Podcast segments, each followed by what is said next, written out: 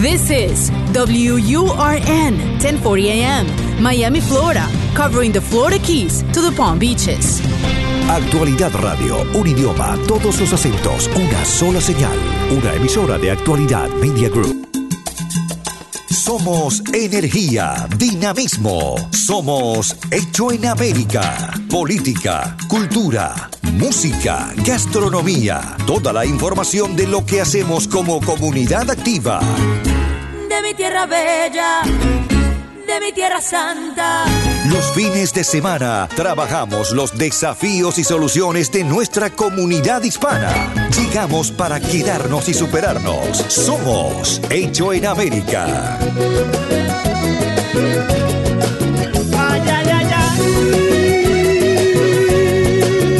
Hola, buen fin de. ¿Cómo le va?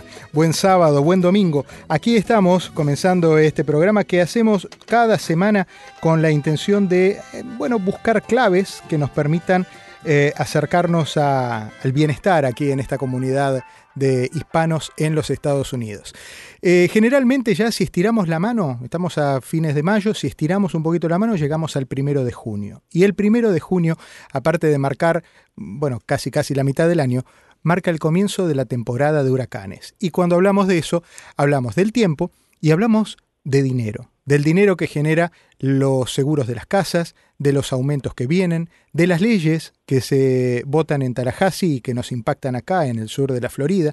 Entonces vamos a poner un poco en contexto y a aprender de qué manera podemos ahorrar unos pesos en nuestras pólizas con eh, el amigo Vidal Sainz, uno de los hombres que más sabe del mundo de los seguros de las casas. Bienvenido Vidal, ¿cómo estás? Buen fin de Encantado semana. de estar contigo. eh, un saludo para todos los oyentes. Y también quiero poner en contexto meteorológico el asunto. La llamo a mi amiga Madison Torres, ella es meteoróloga de América TV, usted la ve todos los días, a la tarde y a la noche en las dos ediciones de América Noticias. Hola Madison, ¿cómo estás? Gracias por atenderme. Un placer estar aquí con todos ustedes. Gracias por invitarme. Madison, ¿cómo pinta la temporada de huracanes 2019? Bueno, primeramente, para hablar un poquito de la temporada, vamos a decir que estamos este año bajo la presencia del fenómeno océano-atmósfera El Niño. Cuando tenemos el Niño, hay débiles corrientes de aire superior en la cuenca del Atlántico, o sea, fuertes corrientes de aire superior en la cuenca del Atlántico, y esto pudiera conllevar a que sea una temporada un poquito más tranquila, Diego. Lo que se ha pronosticado es que sea una temporada por debajo del promedio. Hablando de lo que es el promedio para una temporada de huracanes, son 12 tormentas, de ellas la mitad, 6 pueden convertirse en huracanes y de ellos dos pueden llegar a ser huracanes de categoría superior a la 3 o huracanes o grandes huracanes, gran huracanes. Ahora, lo que estamos esperando para este año es según la Universidad de Colorado, es que 13 de, estas, de estos sistemas tropicales lleguen a ser tormentas que se nombren, cinco huracanes, quedándose esto por debajo del promedio, porque recuerden que les acabo de decir que seis son es lo que se considera una temporada promedio. Y bueno, huracanes mayores solamente dos. Esto es solamente un pronóstico, Diego. Sí, Siempre hay que recordarle a las personas que solamente basta un huracán para que haga el cambio en la historia y para que eh, realmente nos ponga a pensar. eh, debimos haber comprado un seguro, no debimos haber comprado un seguro, ¿qué podemos hacer mejor? Entonces, en términos de temporada de huracanes, se espera por ahora que sea una temporada quizás un poquito más tranquila que la del año pasado. Siempre escucho a los meteorólogos que hacen referencia, por supuesto, a Andrews, que fue un poco el que marcó un antes y un después en la historia de la meteorología en, en el sur de la Florida, particularmente en Miami. Y recuerdan en general que eh, estaba prevista como una temporada más, una temporada sin muchos sobresaltos y que, como bien señalás, esa fue la tormenta que marcó el antes y el después en la historia, ¿verdad? Así es. Así que bueno. Madison Torres, muchas gracias por eh, charlar conmigo en este fin de semana. Te mando un cariño y allí estamos pegadísimos a los reportes meteorológicos de América Noticias a las 5 y a las 10 durante toda la semana. Gracias a ustedes. Bueno, eh, con este escenario meteorológico, Vidal, ¿qué hacemos? Bueno, pues eh, hace- hacemos eh, con este escenario lo mismo que debemos hacer todos los años en el mismo tiempo del año y es prepararnos lo, eh, lo mejor posible. Quiero hacer un comentario. eh, Madison señaló de que eh, solamente se, pro- se pronosticaban dos huracanes intensos, etcétera. Y tú por otra parte señalaste que lo que marcó eh, la pauta de, de, los huracanes fue el huracán Andrew, Sí. etcétera. Y tienes razón, Andrew fue un, un huracán de categoría 5. Wow. Pero ¿sabías tú que el del año pasado que dio en, el, en, en, en la Florida también fue categoría 5? El de México Eh, City. el, era. de, el de- el de México eh, Beach. México Beach. ¿ok? Ese fue un- una categoría 5 y entonces yo te pregunto, ¿ok? Eh, yo siempre he dicho teóricamente que la Florida como península es propensa a recibir un huracán y que sencillamente el condado Miami-Dade tuvo la mala suerte de que le tocara una categoría 5 en el año 1992 Para que crear ese antecedente. para crear ese antecedente. Pero fíjate, históricamente la mayor parte de los huracanes que han dado en el estado de la Florida han sido en la costa oeste y precisamente en el área donde fue este huracán, que es el Panhandle. Y entonces mi pregunta es, ¿y por qué los costos de los seguros siguen subiendo aquí? Aquí en la, la- no han subido a la, a la misma magnitud en la costa oeste y hubo una categoría 5. ¿Por qué? ¿Por qué? ¿Por qué? ¿No tenés la respuesta también? No, yo no te, bueno, Ah, no, yo no tengo, yo no. ¿Por qué? ¿Tú no crees que los legisladores que nos representan, este era el año para haber hablado de ese tema? Cuando ya había otras, otra área del estado de la Florida Que también tenía que tenía la categoría 5, ya no es exclusivo para Miami-Dade. Hay, ¿no? una, hay una ciudad como Fort Myers, Naples, que prácticamente todos los años un tormentón se llevan. Eh, No se llevan un, no se llevan el- un categoría eh, 2. eh, la gran, la gran, la mayor parte de huracanes de todos tipos dan en la costa oeste o en el Panhandle. Correcto. Entonces, ¿Y qué pasa con, con Bueno, con es muy- es muy fácil. ¿Por qué la Eh, gente dice cuando cambio el código postal de Miami a... Pero pasa con los No, autos, pero- con las casas, pero- con todo. Siempre que salimos del condado Dade, baja. Aunque les dé un tormentón no, anual. no, y, y con construcciones Y con que no, eh, que, eh, y con casas que no están construidas a lo, con los niveles de protección de, eh, que existen en Miami-Dade. Ujú. Yo tenía la esperanza de que este año, pues, eh, ese tema se tocara en Tallahassee, pero no, no, no es Mm. Pero es que con lo que han suficientemente. hecho- Con lo que no, han hecho este año. no, pero que- no, oye, este, noso- déjame decirte, yo me considero dichoso de que la, de que la sesión legislativa nada más que duró eh, eh, dos meses. Mm. Si, si dura cuatro, Sí, no hay Cre- cre- creo que terminamos todos en bancarrota, porque lo que hicieron este año fue eh, extraordinariamente un papel eh, pobre y pésimo, y sobre todo, eh, y se los digo a todos los que nos representan, lo que hicieron este año nada más que tiene un calificativo que es bochornoso. Sí, sí. Así que Sí, sí. En todo tipo de leyes, no, no estén orgullosos de, de su trabajo. Da vergüenza Mm. lo que hicieron este año y, y, lo peor es que, han- que hayan estado sordos. No todos, eh, Ah. eh, seamos justos, no todos, pero muchos de los que finalmente terminaron con su voto definiendo las leyes que se votaron, muchos de ellos sí responden a esto que vos estás Hay que planteando. mantener conceptos. Sí, sí. No votes para porque no te queda más remedio. No te ausentes. Mantén tu creencia en todo momento. Así es como se hacen los líderes, no siguiendo a la mayoría. Yo siempre pienso que eh, mucha de esa gente que ha votado así en contra de esta comunidad, porque claramente lo que hicieron fue votar en contra de la comunidad que representan, lo cual es, es absurdo. Completo. Yo no puedo votar en contra de mi, de mi mujer o de mis hijos. Ellos lo sí, ellos sí, no les ellos importa. sí, ellos sí porque, por- tendrán sus intereses para hacerlo.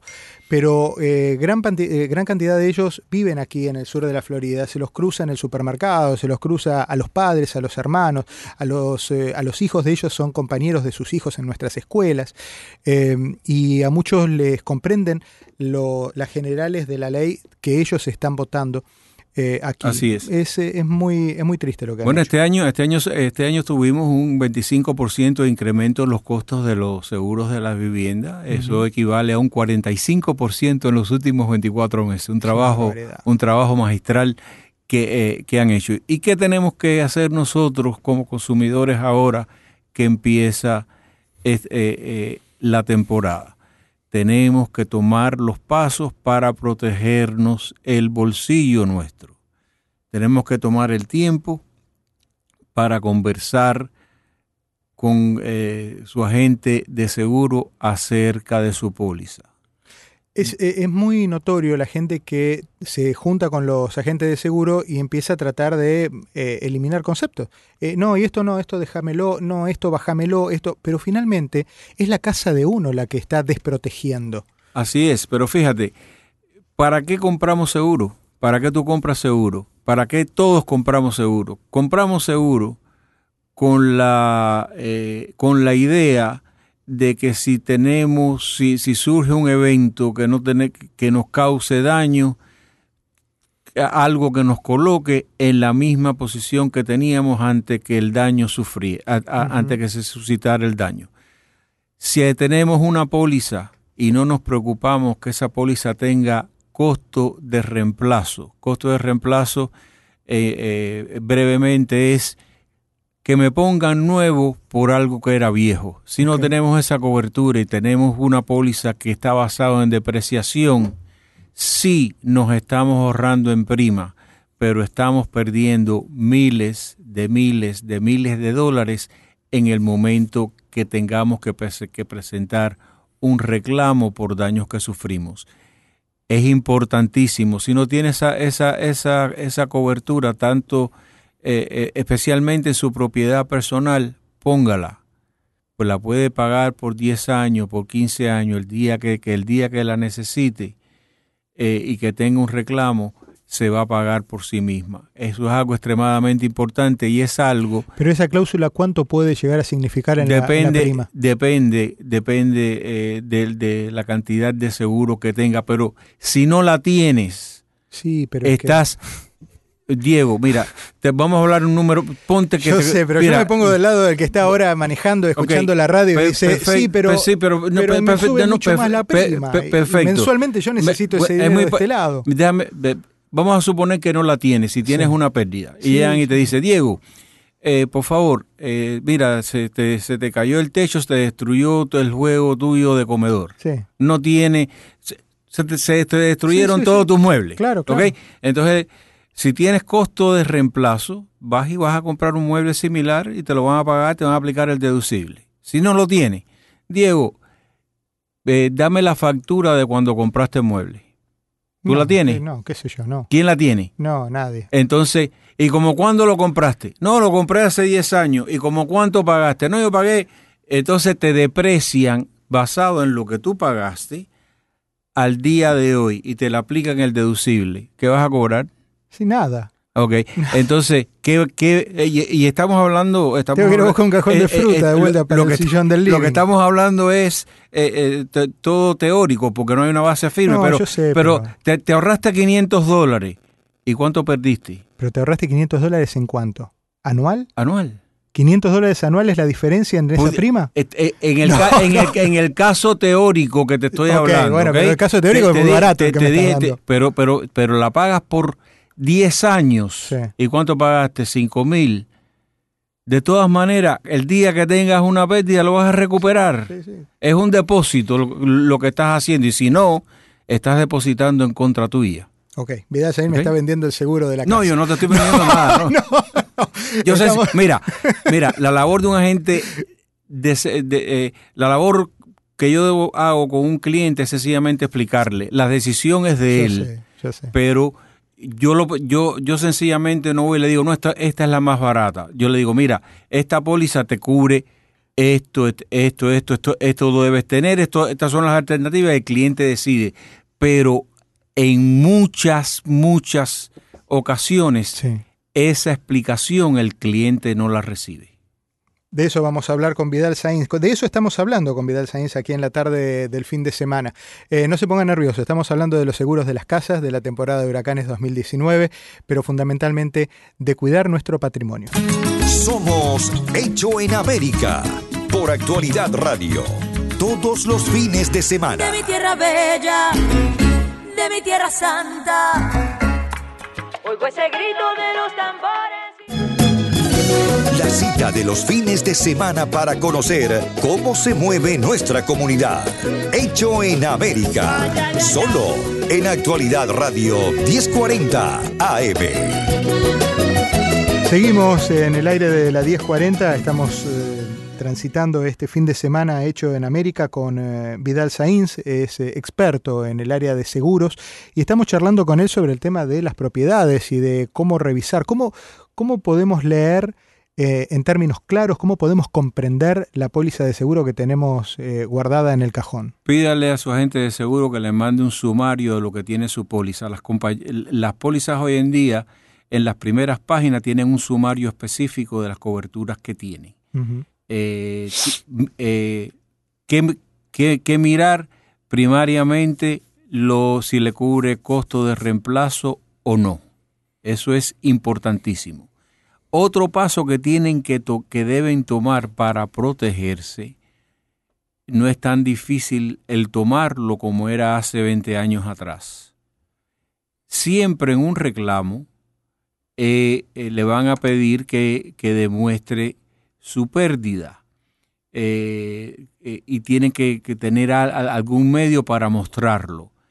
Sáquele video a toda su propiedad, tanto por fuera como por dentro. Y cuando esté tomando el video, diga, hoy es 10 de mayo de 2019 y estoy tomando el video de, mi casa por fuera, esta es la parte delantera, esta es la parte de atrás, esta es la piscina, y guarde esos videos. Cuando usted guarde esos videos en su teléfono, el teléfono al mismo tiempo conserva la fecha. Claro. Entonces, usted tiene evidencia de cómo lucía su casa, en esa fecha, que eh, eh, eh, básicamente antes que hubiese ningún huracán, inclusive lo puede hacer días antes o horas antes de que, de que llegue un huracán. Y usted tiene y usted tiene evidencia de cómo estaba su propiedad tanto por fuera como por dentro, por los techos, etcétera. ¿Por qué? Porque a la hora de documentar y mostrar el daño que usted sufrió. Si usted tenía un video de su casa por dentro que estaba sin problema ninguno ante, que llegara eh, eh, el huracán y después del huracán tiene eh, siete áreas en, el techo que muestra que hay daño de agua. Usted tiene para mostrar de que eso fue causado por, por, por la tormenta y eso le va a simplificar el proceso de reclamo. O sea, tómese su tiempo, eh, revise su póliza, saque videos de todo, saque video de los closets donde tiene su ropa. Saque video de los, de los efectos eléctricos, los televisores que tenga. Si tiene una casa de tres cuartos, sáquele video a los tres cuartos, completo, todas las paredes. Eso lo va a proteger. Y si no pasa nada, pues sencillamente lo borra. Claro, claro. Y el año que viene haga el mismo proceso. Tiene que revisar su póliza de inundación. Eso, y le voy a le voy a, dar una recomendación aquí que eh, eh, yo te he escuchado decir que aunque la zona no esté no sea inundable igual la saque.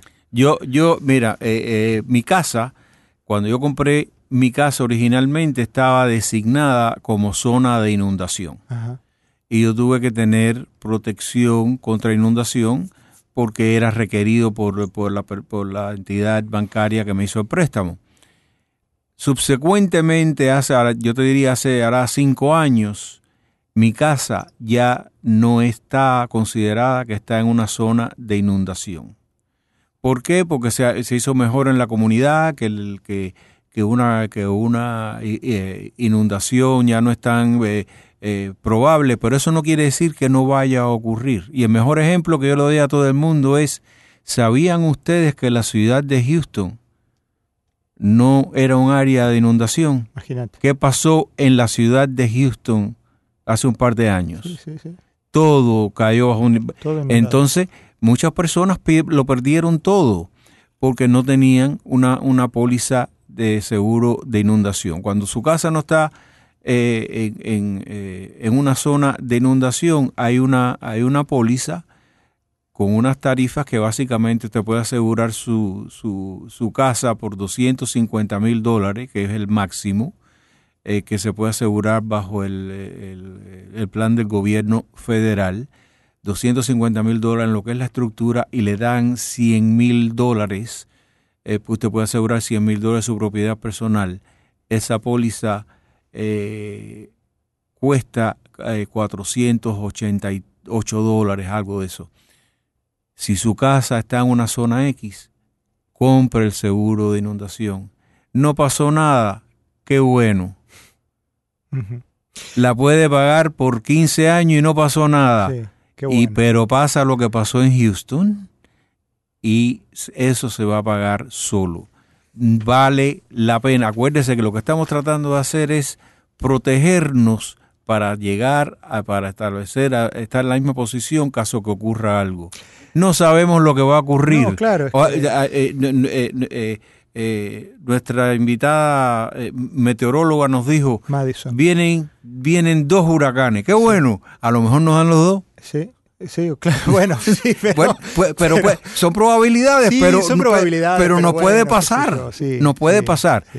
Vamos a estar, eh, eh, vamos a ser proactivos, vamos a protegernos, vamos a, vamos a, a simplificar nuestra ¿sabe? vida. Mientras más información nosotros tengamos para mostrar nuestra pérdida, más fácil va a ser el, el proceso de reclamo y más difícil que nos puedan tratar mal en ese proceso porque tenemos la evidencia. Es que hay mucha gente que también trata de hacer eh, su América en la desgracia del otro.